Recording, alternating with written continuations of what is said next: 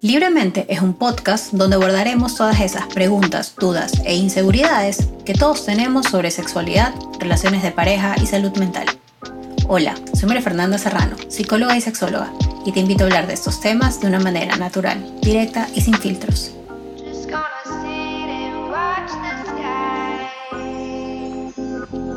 Bienvenidos al primer episodio de mi podcast Libremente.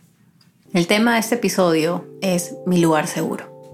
Este es un tema súper especial, porque honestamente, desde que empecé a planificar la idea de tener un podcast, siempre tuve claro que quería que el primer tema sea hablar del lugar seguro.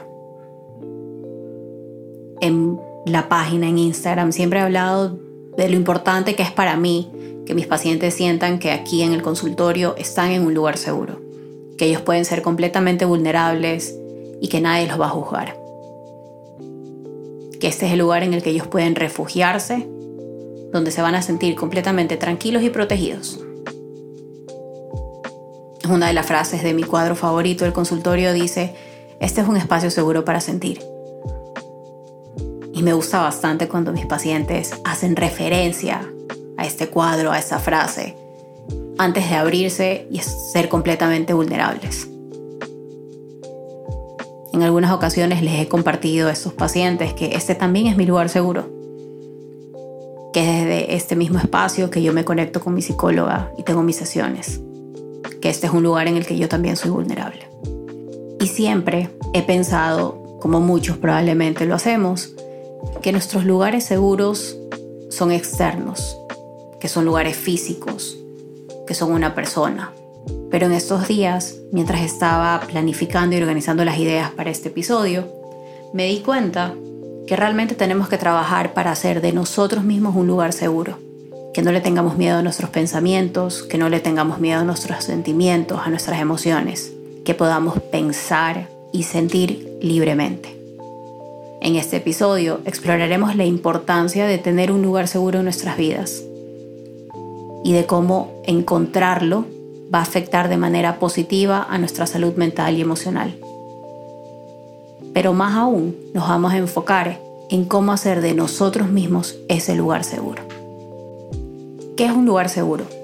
¿Cuál es tu lugar seguro?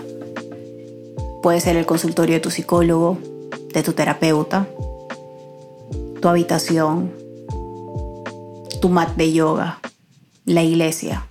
También tu lugar seguro puede ser el abrazo de tus padres, el abrazo de tu pareja, el de tu hijo, tu hija, estar donde sea rodeado de tus mejores amigos.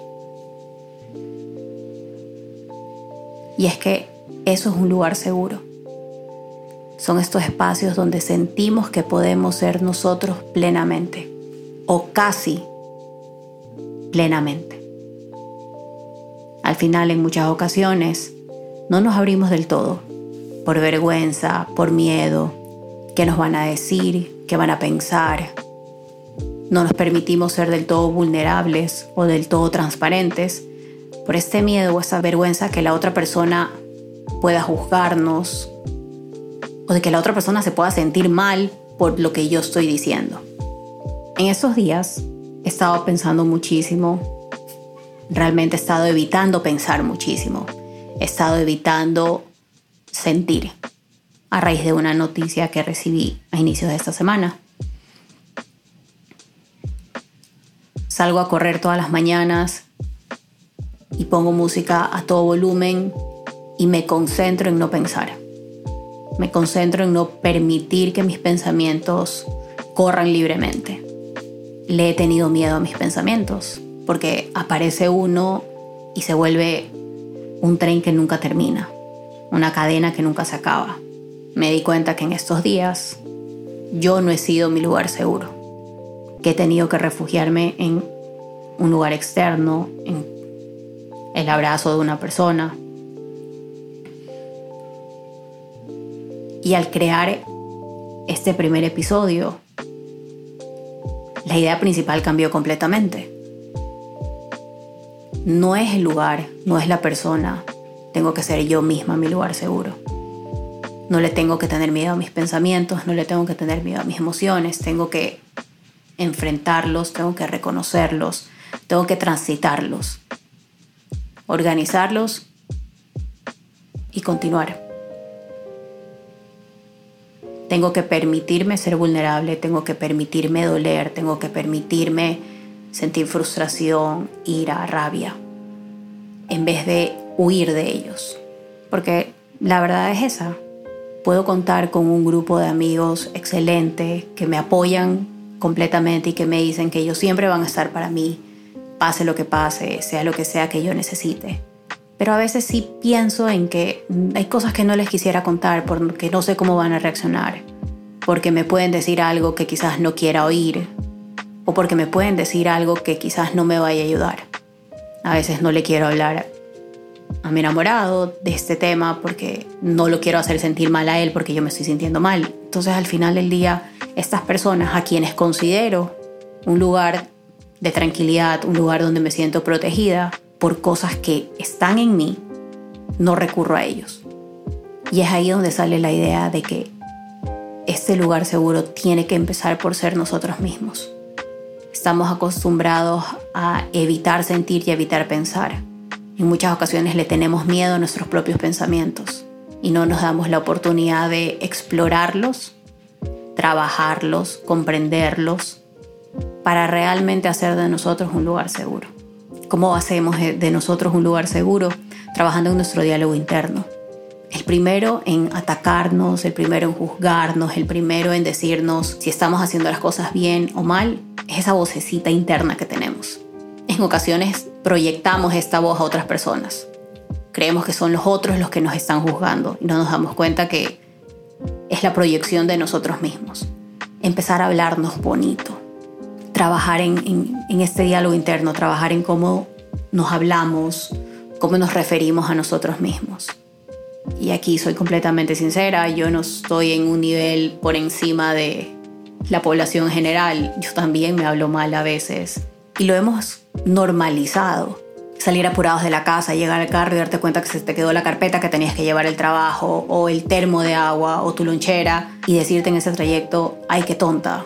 Son cosas tan simples, son tres palabras que nos condicionan a creernos tontos. No permitiríamos que nadie le hable así a nuestros seres queridos. ¿Por qué nos permitimos nosotros mismos hablarnos de esa manera? De qué maneras podemos cambiar el diálogo interno que tenemos, siendo conscientes de que nos estamos hablando mal, pidiéndonos disculpas en las ocasiones en que lo hacemos, trabajando las afirmaciones. Hoy en día es bastante común escuchar el tema de las afirmaciones y es porque sirven, porque nosotros elegimos creer de una u otra manera. La vida pasa, hay días buenos, hay días no tan buenos, pero yo elijo hacer de ese día un día bueno. Yo elijo no permitir que circunstancias externas me apaguen, me quiten las ganas de continuar, me quiten las ganas de alcanzar mis metas. Yo elijo aceptar mi vida, yo elijo aceptar mi cuerpo, yo elijo amarlo, agradecerle por lo que me permite hacer todos los días. Y es así como nos empezamos a hablar mal.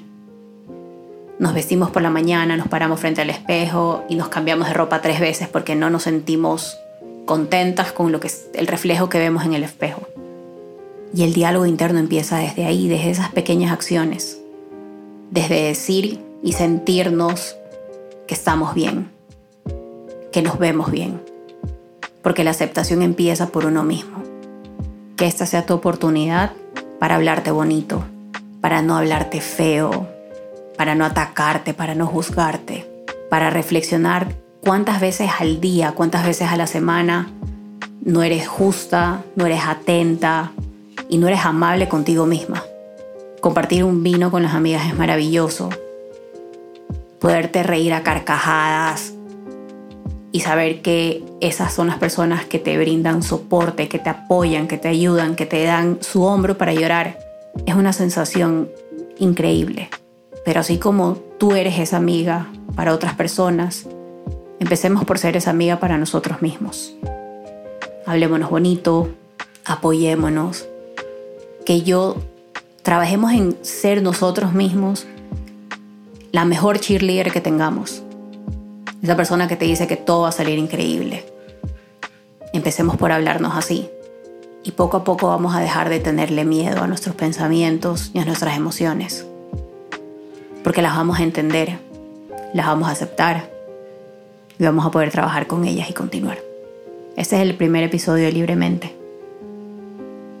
Un podcast en el que vamos a hablar de eso, de todos esos pensamientos, de todas esas emociones, de todas esas ideas que tenemos, que a veces nos da vergüenza hablarlas con terceras personas. Vamos a reflexionarlas y para poder continuar con este podcast y con los siguientes episodios, necesitaba invitarlos un poco a construir en ustedes su lugar seguro. Muchas gracias por haber escuchado el primer episodio de Libremente.